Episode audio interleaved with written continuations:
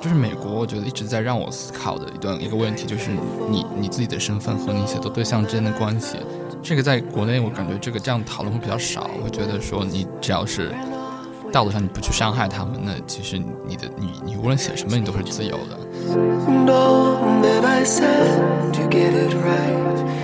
就是你默认了说上面那个政策制定的部分是一个黑箱，你不太可能问问题，或者说你不太可能获获得答案。对，所以你只能去处理这个黑箱外面，或者说这个结构底下的那个能够有问题，或者说能够去产生对话的这个群体的他们的一些经历和故事。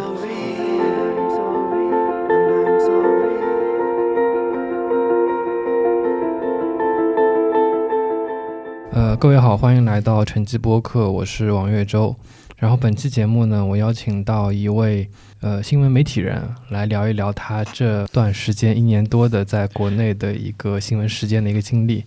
呃，跟他相识呢，其实其实他跟播客还是还蛮有缘分的。其实我最早一次见他，其实就是在呃二零二零年的 Podfest 上，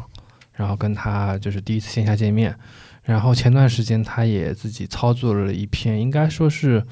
蛮有就是分量的一篇关于中文播客的一个总结性的一个报道，就关于二零二零年这个国播客热潮的一个总结。呃，首先呃，先请王炫迪跟我们听众打声招呼吧。Hello，我是炫迪。嗯，然后我知道就是你其实是在美国学的就是新闻这个专业嘛。呃，我想先请你就是说一下，就当时就是高中毕业申请美国学校的时候，为什么会选择读新闻？嗯，其实感觉一部分就是来自于当时比较叛逆的那个心态吧。嗯，就是因为确实好像那个是是几几年，一二一三年，大家都是在就是整整个就是唱衰媒体的那个时代，然后爸妈也是会会讲说啊，这个以后没有人会去去去订阅这些纸媒或者是什么的。但哎，这听上去比较比较 cliche，但是就是高中的时候特别喜欢何伟。然后就当时是看了他那本他的书，然后了解他的经历，就是作为一个志愿者，然后来中国，然后写中国的这个经历。然后当时其实就萌生过一个想法，就是因为当时特别那种特别在在国内特别躁动不安，特别想要出去，然后就一直想着说要不要学好英文，然后去去我换一个中国版的那种，去去写别的一个国家这样子。对，是当时的一个愿景是这样的。嗯，当时你自己在就是高中的时候，或者说升大学之前那段时间，在就是那段时间你自己看的比较多的那个媒体主要是哪些？二零一二年、一三年那个时候，嗯，当时好像就是非虚构热潮嘛，然后所以看真武故事会比较多一点。嗯，对，然后他那个，我觉得这种故事它基调就是它挺还挺注重那种就是。旅行写作的，就是到现在为止，可能也是很多，就是大家比较熟悉的一些杨潇啊，然后那个刘子超，他们之前都是在上面刊登过。那个时候，对于一个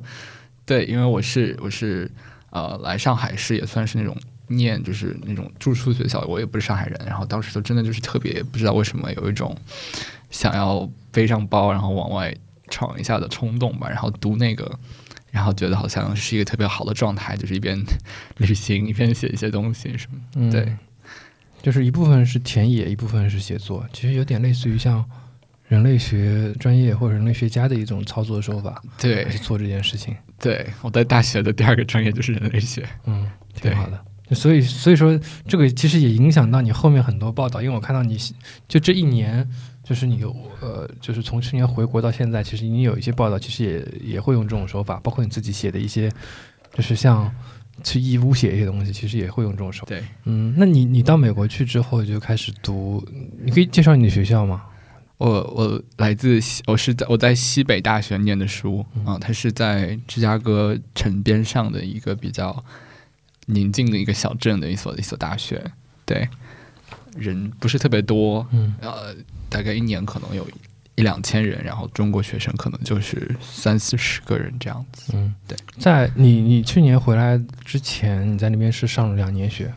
嗯，对。嗯，你在那边就是这两年，就是不管是课课堂里的学习，还是说在那边嗯，那种课外的事件，有什么让你比较印象深刻的一些事情吗？就是我觉得还挺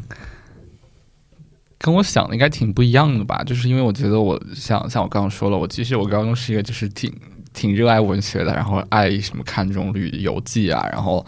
就是哎呀喜欢看这种垮掉一代那些书的一个人。然后就是其实没有特别的政治化，然后在可能在高中在国内也其实没有接触到特别多政治面向的内容。但大学就还挺不一样的，然后你会觉得说，这个新闻系的人，他们对于这个新闻的想象，就是一个非常，呃，就是正义的去去去这种监督社会舆论的这样的一个形象，所以我觉得是对我来说冲击还挺大的。我一开始会不是很适应，对，就是因为就会觉得说，好像身边的很多同学就是。有的嘛，就是一直都是可能在坚持，就是关于一些社会面向的写作，就比方说关于种族主义啊，然后性别啊，然后性少数啊、平权啊这种。有的就是写着写着，感觉他就去做 activist，去去去去组织一些活动，然后去办游行去了。嗯，因为确实本科可能是还是一个在挺启蒙的阶段，所以对很多人的这种呃政治的一些启蒙来说，也是一个就挺特别的一个环节。然后学新闻的话，又是会给你提供了很多。就是更直接的一些对话和去去那种做研究的这样的一些方法，所以大家其实会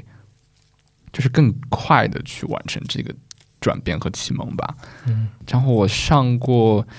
一节，就那个教授是拿过普利特奖的一个老师，他开的一个就是调查新闻的一节课。当时我真的是就比较不知所措，因为他的整个的他教你的那些。手段啊，就比方说去去 FOIA，就是说去通过一个信息公开的一个法案，去向政府、向学校要公开的文件什么的，就会觉得啊，还还能还能这么玩？嗯，对，就是他们就是第一节课就问我，那个教授就问我们说，你们申请过 FOIA 吗？然后有人说没有的时候，他会很吃惊，就哎，这东西不应该是你从小就什么践行你公民权利的一部分？我就觉得，嗯，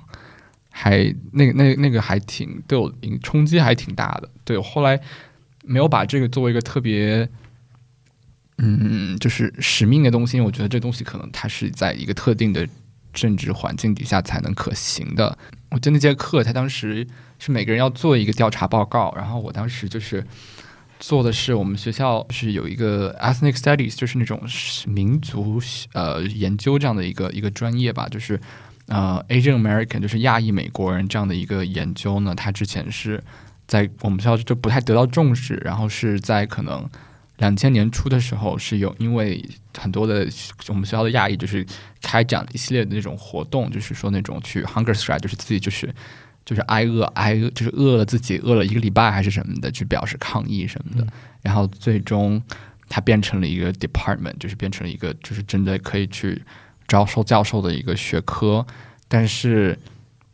这个部门到现在为止，好像还是没有，就是就是真的让一个教授给那个教授 tenure 的那个权利，就是你不能让教授聘请终身教授，而只是给跟教授签合同，两年就得走。然后很多学校还是觉得说，那很多学生觉得我们学校还是不够重视这样的一个专业，然后对很多就是亚裔的群体，然后对一些就是这种国际生或者说新移民来说，非常的不友好。对，然后我是做了一个类似的报道，就是关于他们为这个这个这个专业为啥到现在都还没有，就是能够给教授 t e n u r 为啥还是被这么不重视？虽然每年都有学生在那边游行或者是抗议啊，然后做这个报道，我就觉得也蛮绝的一个地方，就是他当时还是因为毕竟还是要去找一些公开文件和一些公开的发言嘛，然后后来就是想找校长聊天，哦，想找一个一个 academic dean，就是那种负责学术的这个。就是最大的一个主管聊天，但是当时也当然也约不到。后来他就是机缘巧合看到他办了一个活动，呃，邀请各种学生去他家他的那个办公室聚餐。嗯，然后我当时就头一热就报名了。就当时很多其他同学都是在那边跟他开玩笑，然后跟他说啊，你家狗很可爱，然后什么。然后我就就特别严肃问他说，为什么这个专业到现在还没有教授足够的钱？就是为什么不多聘请一两个这个专业的教授之类？对。反正就是通过那样的一个一个一个渠道，就搞定了一个比较简短的采访。这样，他正面回答你了。对，因为当时是当时是吃饭嘛，就十几个人围在桌子上面，他这不回答也得回答。嗯，对，嗯，挺挺挺好。那最后这个作业就是你交上去之后，给到你什么样的一个就是结果分数？就还挺高的吧。就我觉得怎么说呢？就是这东西它不是一个一个一个新的现象，就是这个东西很多，我觉得很多在美国的调查报告，就是大家都知道这个东西其实存在，就是这个这个现象其实可能存在，就是没有人去公开去说它而已。对，所以那个报告我后来没有想去把它给刊发或者怎么样，因为其实就是懂的都懂。嗯，对，就是不是就是存在一两天，然后我忽然就发现了它，而是就终于有个人去把它给。总结或者说去去真的采访当事人，把它给讲出来了而已。嗯啊，但这个其实还蛮重要的，就就特别是在呃，你把这个场景换到国内的话，其实国内的很多这种现象，它其实大家也都知道一直存在，但确实也没有人去这样就是逻辑清晰，或者说把它的来龙去脉去讲一遍。其实很少，现在也很少有媒体这么去干。对啊，但因为他需要有一些耐心嘛，就真的是需要去。把那些需要采访的人全部采访一遍，把这个整个逻辑链给搭建起来，才能成为一篇文章，而不是说成为现在网上这种很多的这种营销文章之类的。嗯，是，而且可能也就是其他各种阻力嘛。嗯，对。嗯，那你觉得就是你在嗯美国就是在学习的这两年，呃，你的学校里面或者说你的同学里面，会对比如说。国内的一些情况，或者说华人的一些情况，有一些特别的一些对待嘛？就他们可能会觉得，哎，你因为是来自于国内，所以说他处理的方式可能跟呃美国会不太一样。我其实没有觉得，我其实反而就我们学校就是新闻学院，肯定就是就是国际生是很少嘛。嗯，对，所以好像然后我英文也不是特别有口音，所以大家其实。第一个直觉对我来说，对我来说，我是会把我看成一个新移民，而不是一个外国人。嗯，就我也不可能每次自我介绍都说“嗨，我是中国人”，就不断的不，我就有时候都介绍完名字就没了，就也没有后面那个环节。所以我到现在也不知道是不是每个人都知道我是中国学生。嗯，然后其实我不太喜欢这种感觉，就是因为我觉得，因为我本来就是像我刚刚讲的，我当时去美国其实是想。看看能不能作为一个外来者去做一些写作，但是如果我很快的就被纳入他们的那个系统和叙事的话，我就没有这种外来者的这种感觉了。嗯，对，就是我会发现，我就很怎么说呢？就是在很多对话中，他们会跟我谈一些关于一些亚裔的这种活动的一些历史，或者说亚裔的一些一些经验。然后这个东西其实对我来说是是很陌生的，因为毕竟。就是我可能在国内念的国际学校，然后跟他们讲的那种，就是第一代移民所经历的一些经历，还是挺挺遥远的。但是，但他们就会指望我能够与这些东西共情，或者说指望我能够去谈论这些东西。所以一开始的时候，对我来说是一个要要补课的过程，就是我得搞清楚我。被这个国家看待的这样的一个身份，他们所经历的历史是什么？虽然说它并不是我自己的历史，对，然后，啊，然后后来就逐渐会感觉到好一些吧，就是明白这个亚裔美国人这个群体，它是有非常多的复杂性和层次。然后我其实也可以，我不是美国人，但也是可以作为这种离散的这种群体中的一部分，然后可以有很多东西是可以去去也去参与讨论的。对，但是就没有特别强的感觉到说是针对我作为一个中国人的这样的一种区别的对待吧？可能也是因为学校是一个比较比较 liberal 的、比较比较自由派这样的一个比较对一个气泡，就也不会感觉到太多的这种嗯歧视或者是什么。嗯，你你在美国就是有没有自己一些比较想操作的一些选题，但可能。嗯，就是因为时间各方面原因，没有没有没有没有操作完，还在写的还在研究的过程。其实是哎，其实可以回应一下刚刚那个问题，就是就是关于回到这个身份和你的写作的这个东西。就是首先讲一个，就是我其实已经写了的题，嗯，但是我觉得我自己的压抑身份或者什么，其实有成为一点点阻碍吧。就是我之前在大一的时候，嗯。就是对一些，因为我学校在芝加哥边上嘛，然后对当地的一些社区非常感兴趣。然后我知道，就是芝加哥一方面黑人非常多，然后种族隔离非常严重。然后当地要，我当地也是就是那种就是那种街头的文化，然后这些球鞋文化非常的火热。然后我自己其实也挺喜欢球鞋的，所以当时就很想写一个关于黑人社区里面球鞋的故事。对，然后当时另外一个就是它的背大的背景就是可能呃黑人啊，然后拉丁裔他们在就是媒体的刻画中经常会是以那种特别。不懂得理财，然后浪费钱，就是把钱就扔到那些那种豪车啊，然后大金链上面，就是想象像一些那种 hip hop 的那个 MV，就就能够想象那个画面嘛。对，所以当时其实是想看看他们的一些理财观，然后以及他们的消费观，就是他们去买鞋，然后他们是如何去去分配他们的一些金钱和这种，嗯，就是自己的这种其他是方面的一些开支的。对，然后后来就是找了几个。其实是大学同学，然后以及当地的一些球鞋店的老板啊，然后去聊，然后发现其实还是一个挺挺有意思的故事。就是很多人因为球鞋就是倒卖也很严重嘛，然后在美国更是如此。在那个时候，国内那些 A P A P P 还没出来的时候，在国内一些毒啊还没出来的时候，美国就有那种什么什么 Stocks X，然后就是各种啊帮助你去转卖这些平台了。所以他们很多人其实。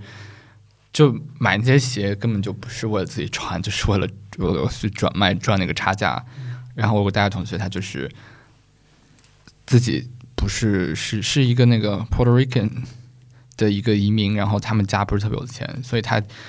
他跟我讲说他会在那个耐克的那个 App 上面去抽奖，但是其实抽到现在没有一双鞋真的是自己穿的，都全部抽了，赢了之后都是自己转转卖出去，然后包括。我都记得他跟我讲，有一双鞋是那个山屋的 Stone 这一个一个一个联名款，然后买了一百多，然后他转卖转卖了，可能翻了不知道多少倍，好像卖了两千刀吧，就是翻了可能两百倍之类的。嗯，对，他自己其实很想要那双鞋，但是毕竟这个利润在那边，然后卖了之后，就是一部分给自己。就是付学费用一部分，就是刚给家里的那种他弟弟妹妹买了什么新的玩具什么，嗯，对，他还挺可爱的。但当时我就另外一个感受到的是，就是啊，他写那个题的时候，我觉得我其实不是那么的，他们并不是这么的愿意让我去写。呃，我知道他们是有很多那种球鞋的这种转卖的一些，就是那种群啊，然后内部的这种这种这种联络的方式啊，然后当时想让一个。朋友拉我进去，然后他当时就非常的迟疑，嗯，对，然后也包括芝加哥那些黑球店，必须必定还是在一些比较就是就是黑人比较多的这种居民区啊什么的，然后就是感觉他们也不是那么愿意。就我提到一些比较严肃的问题，比方说关于这种隔离，或者说关于这种消费，或者这种这种金钱的一些话题，说他们也不是特别愿意聊。对，我就觉得，就是美国，我觉得一直在让我思考的一段一个问题，就是你你自己的身份和你写作对象之间的关系。这个在国内，我感觉这个这样讨论会比较少。我会觉得说，你只要是道德上你不去伤害他们，那其实你的你你无论写什么，你都是自由的，因为你很多都是出于同理心或者出于这种这种好好的这种呃善心。但国外，我觉得就在美国，尤其是我觉得它。比这个要复杂一些，就是就是你的存在，你对在这个进入这个街区就它所带的影响，就可能，嗯，跟国内的一些感受是不太一样的吧。所以就是会有很多声音说，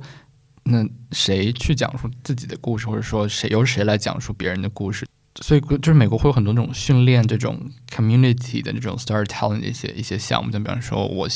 我去做一个。公益组织让黑人社群的很多高中生去学一些媒体的技能，那他们就可以自己讲自己的故事，不需要你一个外来者跑到他们那儿去报道他们。我们学校有很多这样的这种项目，对，所以这是一个让我让我觉得既有好也有不好的地方。刚开始觉得不好是觉得好像它有点限制了我作为一个记者的自由，那我是不是就是可能能报的东西会变得少？那后来其实觉得它其实是一种。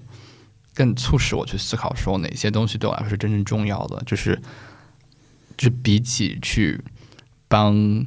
写一个，就是让黑人觉得他们的群体被污名这个事情不正当，还是说写一个跟我自己的生命经验更相关的一个故事，关于可能亚裔群体的，或者说关于中国留学生的这种，就是就可能没有一个这两个，就比方这两个故事没有一个就是不能说价值上的比较，但是对于我自己的意义来上来说，我觉得其实还是有一定的区别的。对，就是你，就是你会从就是写这个东西，或者是做一个题目，最开始就可能再去就起点上，你就可能可能会去想这东西的一些价值啊、立场啊之类的东西。对，这个我是嗯就可能是就必须，我现在就会必须去想，就是我是不是在属于我这个报道的这个群体的，我是不是属于这个群体，还是说我是以什么样的一个身份去去介入的？对，哦，在在呃，这我我我不清楚啊，就是在国内的新闻教学里面，就你接触的人来说，他们会去思考这种很本质上的一些，就就类似于像这样的一些问题，身份跟我不知道，但是我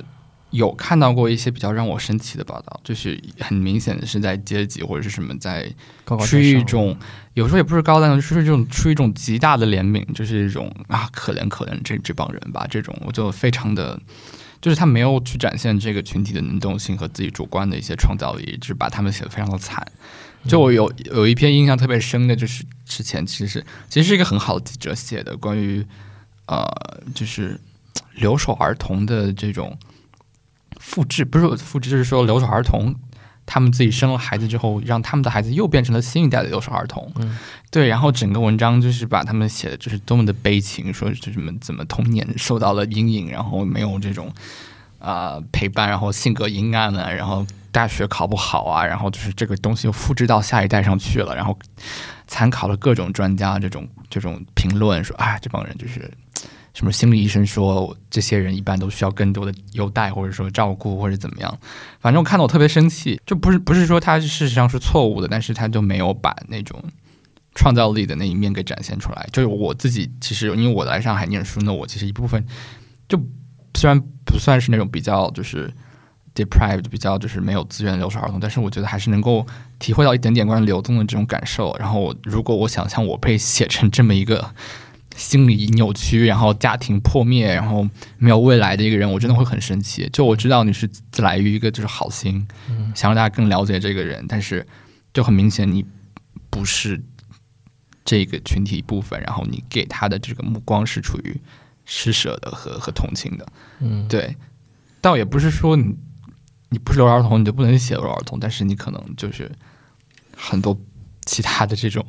立场或者是什么，就嗯很明显就是没有考虑过的事情。嗯，他可能先预设了一个立场，然后去找就关于这些，就是关于这个立场的一些东西，但是他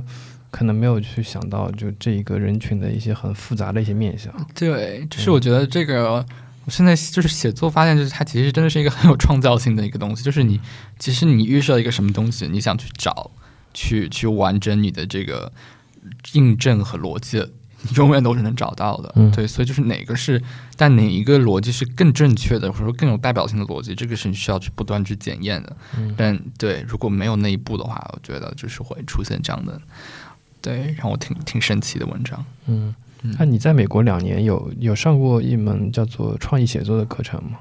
因为这个好像嗯，就是自从何伟就是他基本上出版之后，在国内包括在国呃国国外可能一一直一直是有这门课的嘛，在国内就是这门课也开始慢慢多起来了，就很多包括复旦同济都有开设就是创意写作这个 MFA 的一个硕士的课程。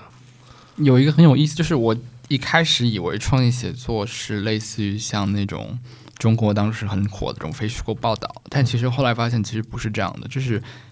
非虚构它毕竟是一个操作比较长的流程。如果你是上一门就是一年的那种大课，你是可能会接触到这种比较。就是细碎的，就是如何去通过不断的、更多的丰富的细节去做一个这种报道的。更多的时候，我接受的那个课，它其实是写 写自我的，然后写就是自己的经历，然后通过一些其他的这种呃一些就是资料的收集啊，或者说一些其他的一些很创新的这种结构的布排，去讲好一个关于你或者是你感兴趣的一个话题的一个故事。它和就是我原来理解的这个非虚构报道还是挺不一样的。然后我相信很多其实在国内都没有对应的这种例子。像像何伟的老师 John McPhee，他写过一篇特别有名的文章，写的是关于橙子。它的开头就是大概两页，讲就是全世界各地的人是如何吃橙子的，就是有人把它榨成果汁喝，有人把它抛开一半，上面放糖，然后在那边咬着吃，就是这种东西，就还真的是挺挺创有创造力，然后不太符合当时国内对于一些这种非虚构写作的一些想象的吧，就是它是。对基于很多很多的观察和和这种研究这种 research，然后写成的一个一个文章。对我来说的话，我觉得我一开始不是一个特别愿意写自己的人，就他对我的一个挑战就是我，他有点去逼迫我去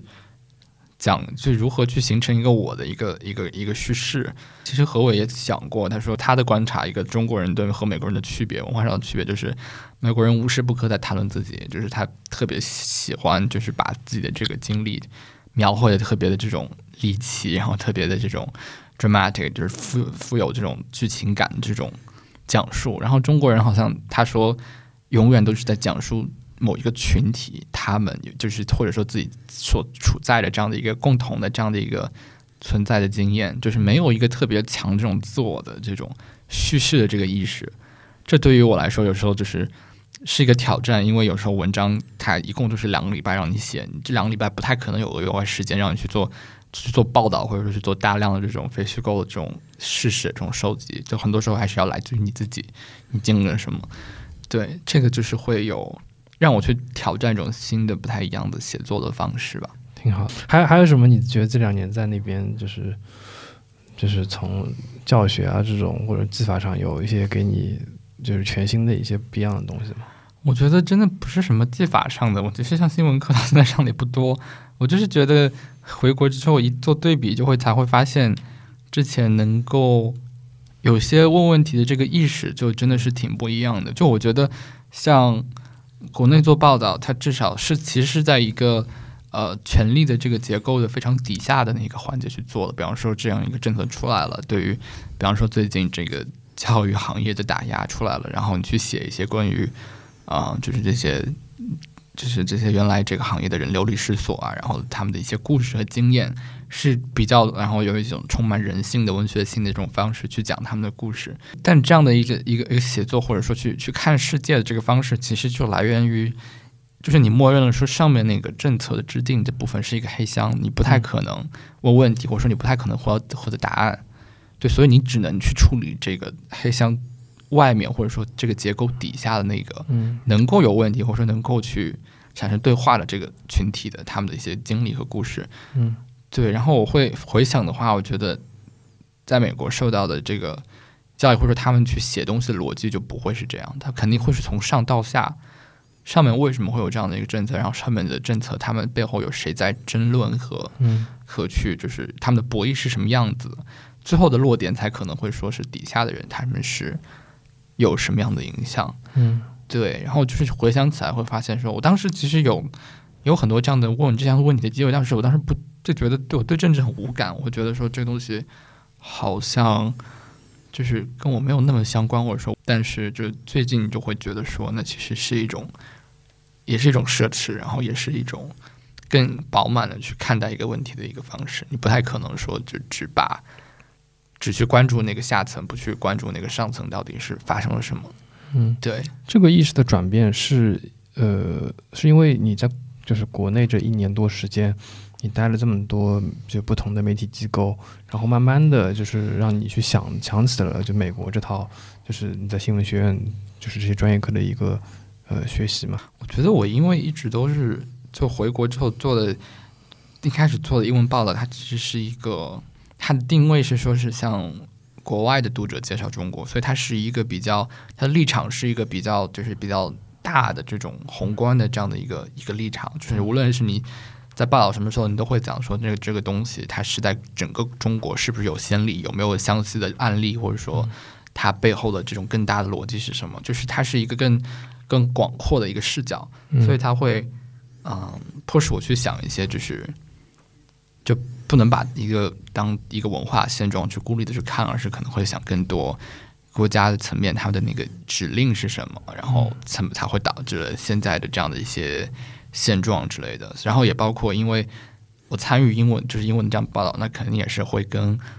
我的同行，就是那些外媒的记者。所以也会看到他们对中国的分析是什么样的，然后这个东西在我之前的阅读里面是挺空缺的。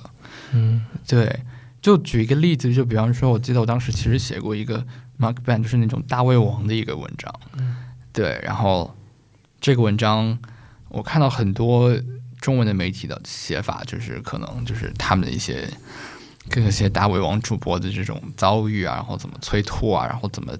对镜头假骗，就是蛮少人真的去反思说，OK，这其实是一个国家层面上的，为了去反对食物浪费所下达的这个政策之后，才会发起发起的一个网络上针对大胃王的这样的一个清理。嗯那背后这个国家为什么会有这样的一个意志，就还挺不明朗的。我当时后来就觉得说，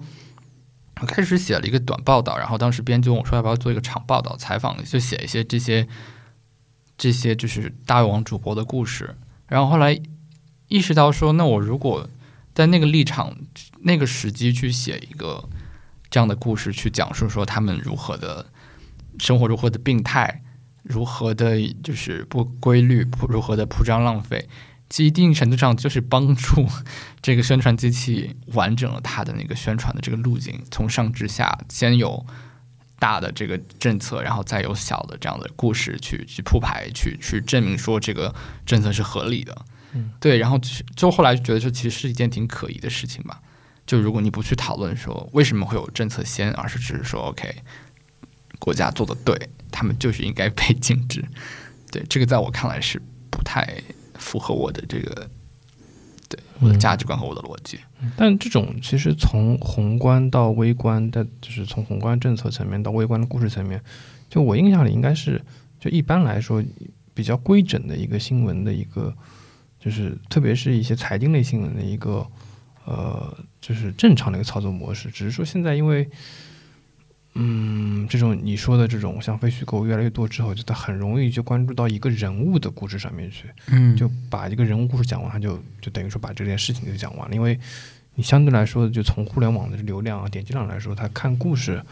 他的能收获的这种就是快速的反馈更多嘛，就能够更吸引人去看这些东西嘛。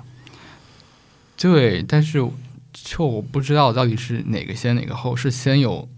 这个故事的写故事这个热潮呢，还是先有说上面那个东西不能写，然后你只能写那个故事呢？嗯对，可能同时存在吧。嗯，你你你当时去年是什么原因？是因为疫情的原因就还就是回回国来那个实习，还是说本身就有这个计划来回国先？这其实是因为疫情在美国生不出死，然后就回来了。对，然后但是然后之前一开始去的是是就是有一个政府背景的，然后一个英文的一个媒体。我之前就很喜欢那家媒体，我是学就是第二专业是人类学，然后看那那个媒体它的人类学的那个氛围，就整体的感觉就非常的重。就看到他经常会约一些人类学老师去做一些这种评论啊，约项标啊，约那个那个严严什么，不好意思，应该是严想吧。然后还约过那个什么，就是买高登，就是嗯。港大的那个人，就是感觉整体我不知道当时我不知道那些编辑的背景是什么，但觉得他们是就还对这些方面很感兴趣，然后跟我侧重点非常的像，就、嗯。就去了。嗯。对，你你就是这一年时间，你可以说一下你自己，因为我知道你这一年其实留学的这个学习也没有停嘛，这样一边也在辗转各家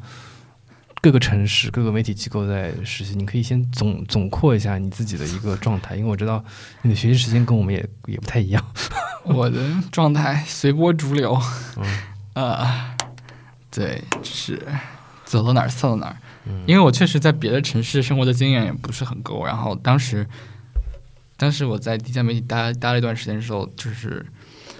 我觉得上海真的是好好资本主义，好好好精致啊！我真的是待不下去，我觉得我就我就是哪方面啊？哪方面你觉得资本主义？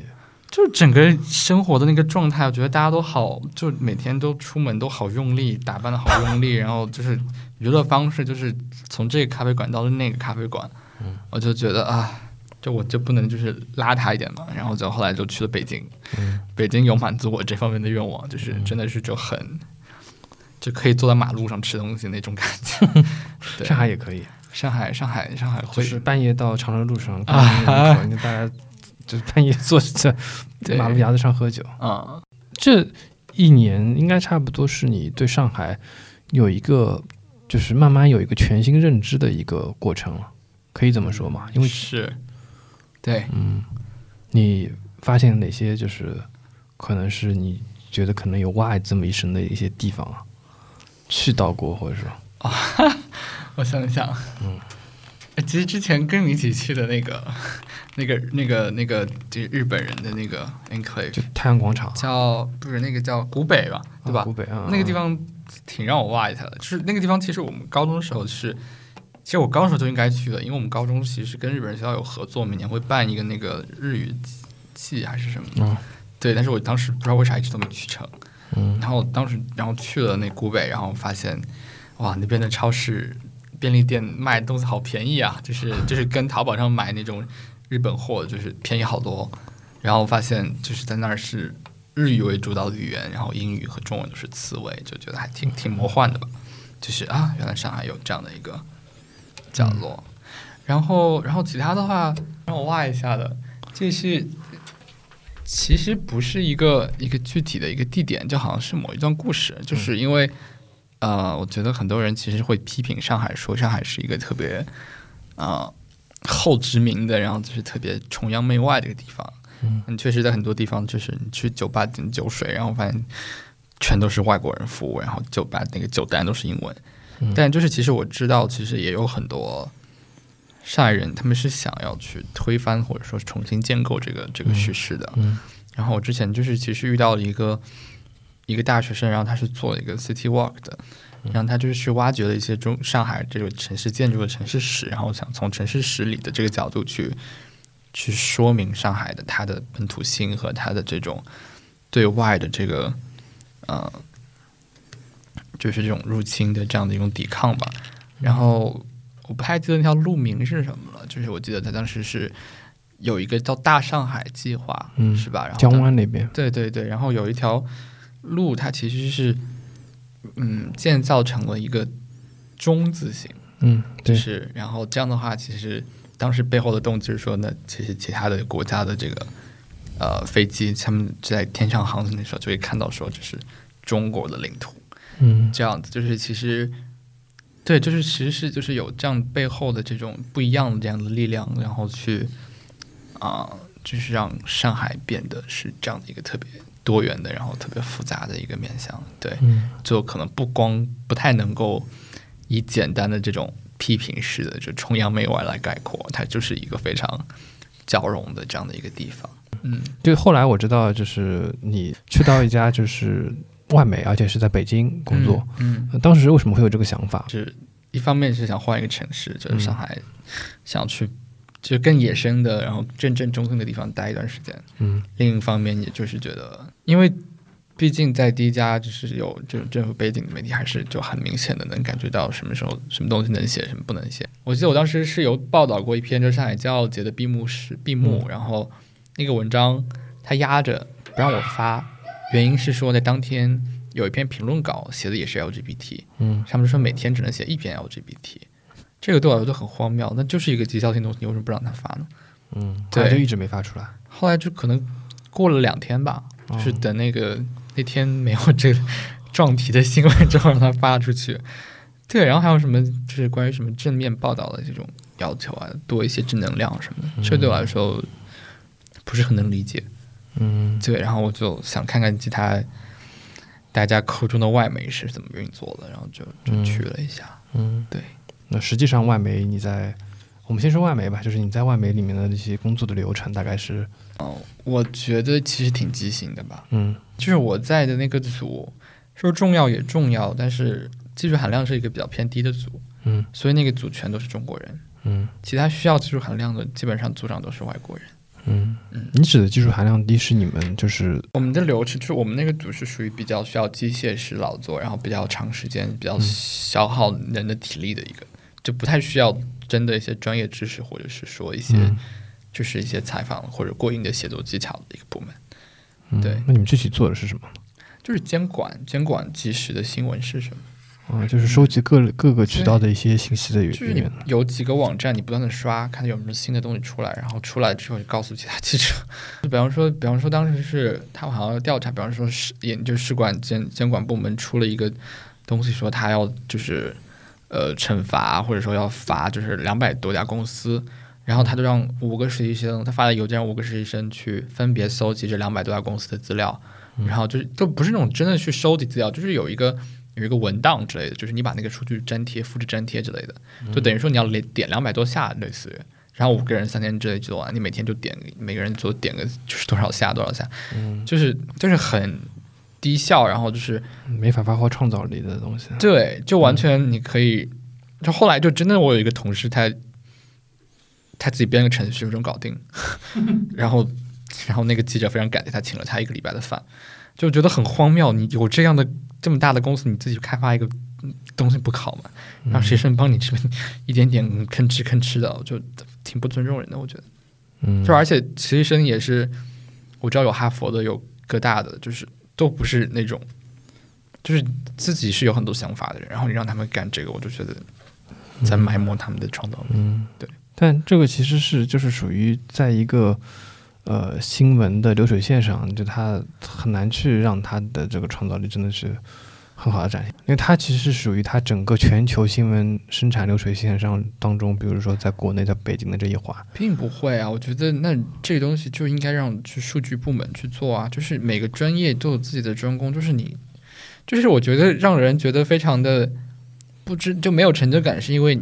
就是什么叫流水线，就是你只处理这样的一个小小的这个。加工的环节，然后你不知道它就流向去哪儿。就如果我是一个数据记者，那我知道是如何去妥车让你处理这个数据，然后我大概会知道它形成什么样的报道。那我觉得我前面做的这个工作，只是为了我后面这个报道所做出的一小部分努力而已。我当然愿就在没有让你们看到这整个事情的一个全貌，他们只只让你做真的就当中这一部分。是的，是的，他们如果嗯，他让你知道全貌，其实你们可以提。提出一些更优化的一些解法，对，是，但他们不觉得我们有这样的能力，或者说这样的一个视角。对他们做文章什么时候发了，发在哪儿，写了啥，我们都不知道。嗯，对，还有我们自己要去回头去那个网站上去刷新，去看他到底写了啥。就是你那个那个那一小部分工作后来是怎么被处理的？嗯，对。但在前一家媒体，至少你们能够整个选题流程，你们可以参加到。对，是。那后来怎么想到就到现在这家就是中文国际媒体去实习？为什么要想去呢？哎，就是有这么个机会啊，就去了呗。然后觉得很久没有接触中文的写作了，然后去接触一下也挺好嗯，而且他的视角会可能会跟你之前实习过的几家都不一样。而且我觉得他深度真的非常非常的深，就是会有时候会反思我之前英文写的稿子，会觉得我其实以前就是在偷懒。就是因为，比方说你在英国写稿子的时候，其实一篇文章挺短的，五六百个字。那你把这个事情讲之后，你把背景其实可以很快速的交代。嗯，就比方说啊，这个事情以前以前也发生过，嗯，然后这个事情出自于这这条法律，或者说这个这个这个声明，然后这个东西其实是可以套用的，因为你会发现。真的就是日光之下无心事，你不断的都在发生这个东西，然后那个背景的部分其实都是一样的。嗯嗯。就比方说，今天政府又打压这个公司，然后这个东西又没了，或者说这个东西又出来了，它背景其实不外乎就那么几种，然后你是可以去不断的套用的。但在现在的这个媒体，它不可能，因为要深嘛，所以是不可能去做这样的事情。嗯。就是你得真的去看清里面的逻辑，看到它的一些微妙的这个变化，然后这种微妙其实之前在。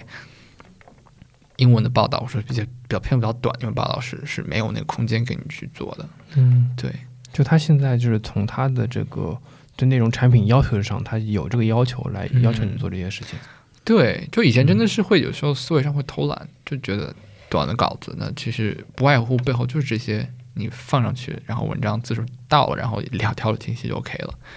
现在你是要真的要去去深挖各种。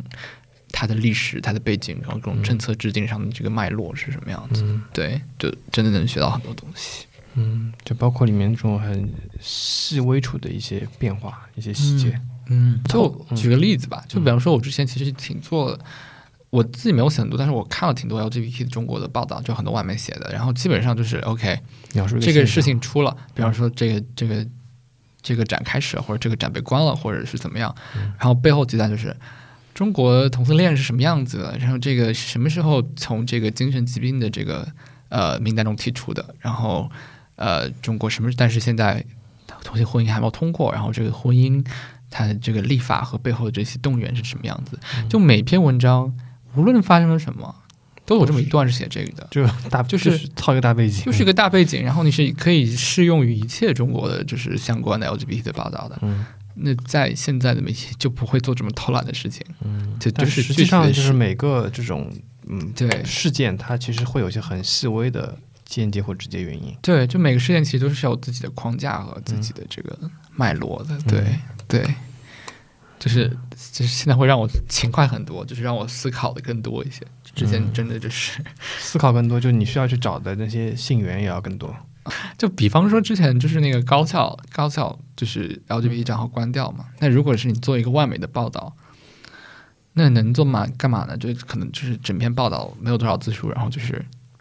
想一下，就是就是你要让外国读者知道中国有这样的一些社群，然后这这些机构是干嘛的？比方说做一些教育啊，做一些平权，然后提一提说这个呃，这个这个关押，这个就是这种打压，其实不是一种单例的现象，然后是之前发生过这个案例，然后现在发生过那个案例，然后最后可能采访几个当事人，然后讲他自己的那个经验，然后他们自己讲几个稍微不是比较动人的一些小故事，就就结束了。嗯，但如果我现在的这个操作的模式，那那个东西就是一个根本就没有意义的，因为大家就是你作为一个中国文的读者，大家都知道有这样的一个趋势，就是那个东西它不是一个必须要放的一个背景，嗯。那你就要去挖更多的，比方说这个为什么，比方说高校会成为一个敏感的一个主题，然后它敏感的点在哪里，然后它之前有发生过什么，然后为什么高校它的这个这个浪潮的，这个就是 LGBT 组织的这样的一个浪潮是什么时候开始的，然后它有什么样的一些策略，就是会很深，然后这些东西，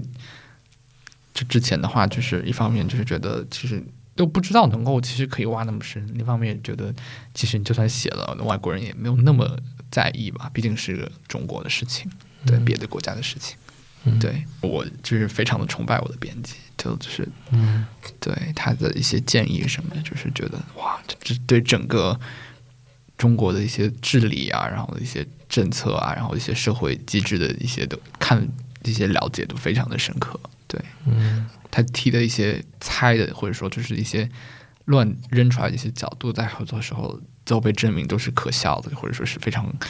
好的这种去看待这样的一个事情变化的一个视角。对嗯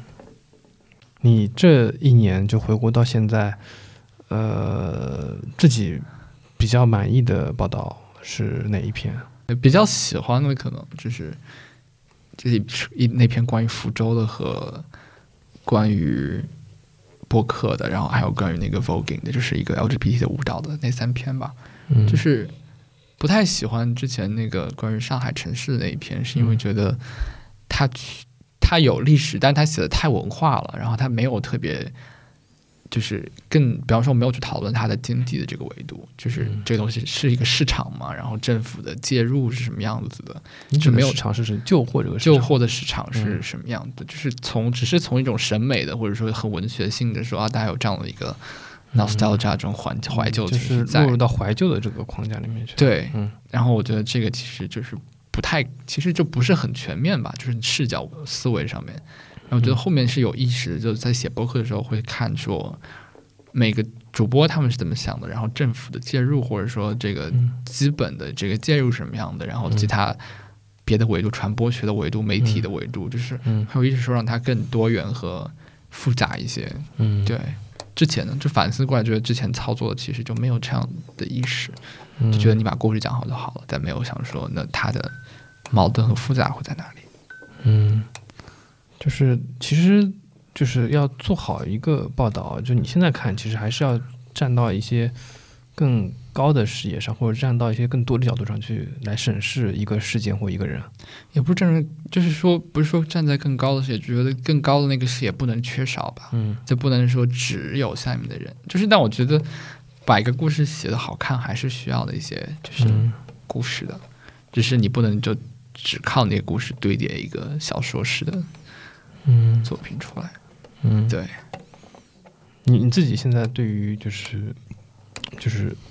新闻业，特别是国内的这个新闻业、媒体业，你是怎么看的？经历了哦这一年多的一个天呐，设身处地的一个，这样的大问题。就是我们我我或者反过来这样问吧，就是你就是大学毕业之后，呃，或者说你研究生毕业之后，你还会继续选择就是这个行业作为你的一份工作的一个选择吗？应该会吧，就我其实我也提了，我其实一开始学并不是因为新闻，而是说想对这种非虚构啊，对这种旅行文学感兴趣。对，然后我只是觉得新闻是一个很快的学新的东西，然后去不断的完善自己的知识体系和这种视角的方式。嗯对，然后到现在为止，它还是一个很好的嗯让我去去接触新的事物和和完满完满我的这个思维的逻辑的一个、一个工作。嗯对，然后对，然后还可以免费旅游，还可以嗯去、去认识新的人，这是挺好的。就这个工种本身是还是对我来说很理想的。嗯对，在国，但是确实可能国内各种，就从资金上来说的，确实工资都不高，然后也不知道哪些媒体真的会去提供好的平台和资源，会让你去旅行或去做一些这样慢慢慢的报道。第一家媒体是一个，其他的话也不知道，也不知道他能够能不能够活到我毕业。嗯，对，你你这次回国后，你回过回过家是吧？回过呀，嗯，你啊你从你现在的身份就是，嗯，你是怎么看的家概念呢？因为你其实在外流动啊、漂泊也很久很久时间了。嗯，我觉得你会觉得它是一个。嗯我觉得它现在是一个可以策略性的被被 evoke 被被被运用的一个东西，加这个概念。就如果就对你自己就，比方说，比方说我在一个很多。就是在一个场合，上海人和其他地方的人对半开，然后开始要黑上海人，那我就说我是 我的家乡男儿，然后我是上海人那不行。但如果是别的地方，我会说我就是上海的，因为我在上海也其实也待了挺久了。嗯就我觉得现在它对我来说没有那么的重要，我觉得它是一个可以可以变化的是一个身份。嗯就比方说我在国外自我介绍的时候，如果大家没有听过我家乡是哪儿，我来自浙江台州嘛，嗯对，如果国外觉得啊解释台州是什么样的地方，太太浪费口舌了，那我就是上海的。嗯对我觉得就之前会很多纠结，就是但现在就是会觉得说挺好的，不需要一个特别固定的一个身份。嗯北京回来之后，还专门去参加了我老家的一个侨联的活动，就是一个留学生的活动。嗯然后就是大家很有意思，就是那个组织想要吸引那些留学生回毕业之后，就是回到家乡，然后报效家乡啊，然后去发展当地的企业。所以他组织了一个一个旅行，就让我们去看说当地有什么样好的产业。对，然后我们第一天呢去参加的是当地的一个智能马桶厂，就是后来我们了解到说，台州就是那样的一个小镇椒江，生产了全中国百分之七十的马桶。嗯，对我也不知道为什么那样的一个旅行会是激起了就是留学生想要回国的斗志，但这是一个哎，就是从一个很外部的这个视角去看，哦，原来我的家乡对于中国来说是这样的一个位置，然后他嗯在做这样的一些一些项目，然后我们当时就是去那个工厂，就一整层楼都是各种各样的。嗯，就是新式的马桶，连着连着蓝牙的马桶，然后可以放歌的马桶，有 AI 可以跟你对话的马桶，然后做成贝壳形状，你可以躺在里面，像一个美人鱼一样的那种马桶，就是各种马桶啊，就是嗯，对，然后我觉得他就是变成 OK，那我家就是现在就是变成这个样子，就、嗯我也不会觉得说特别亲切或者特别疏离，就是哦，他是在这个国家的位置上，在历史的位置上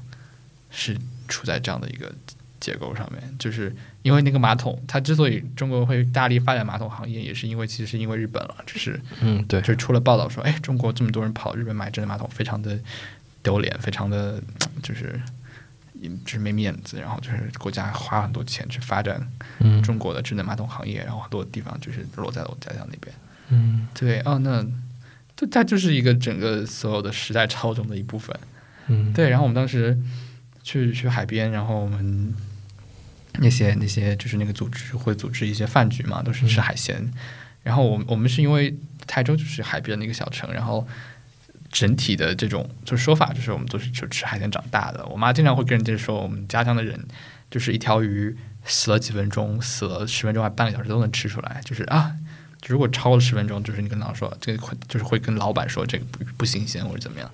但那次我饭局就发现，就是就是那些留学生，就是我们从我们家乡出去的留学生，没有一个人吃海鲜，嗯觉得吃鱼有刺，吃螃蟹还得剥壳，太麻烦了。嗯嗯对，那那 OK，那原来那些去去去定义你的一些身份的一些东西，现在都不成立了。嗯那其实就也无所谓，说你一定要去抓住它，告诉你说你是一个台州人，你是一个浙江人，对你的生活习惯，然后你想做的事情都没有那么的传统，所以就这个我觉得就我现在就挺接受这样的这种流动性的，就是我在哪儿都行，哦，就是但是如果你想要。跟我谈论我的家乡，我也很乐意，就是跟你讨论，然后带你去玩儿，然后吃我们家乡的菜，这样子。嗯，挺好。感谢王炫迪来上本期节目，呃，希望未来过一年或两年时间，能够再次跟你做一个回访，来看一下你在这条写作之路上，或者说新闻之路上有什么新的一些呃探索，或者说新的发现。天哪！谢谢大家，谢谢大家忍耐我的我的我的嗓音。拜拜。And all that I've known to be of life, and I am gentle. You ran off with it all, and I am faithful. And all that I felt within my arms, and I am weightless. You ran off with it. 感谢收听本期节目，您可以在微博、微信上搜索“晨记播客”与我们互动，也可以在喜马拉雅、苹果 Podcast、小宇宙等播客客户端上收听节目。如果喜欢节目，欢迎您在各大平台打分、评论，并分享节目给您的朋友。And I am consequence. You ran off with it all, and I am sorry. 晨记播客开通了微信听友群，欢迎大家搜索 CJBKXCS，也就是成绩播客小助手拼音的首字母。小助手会邀请您进群参与讨论。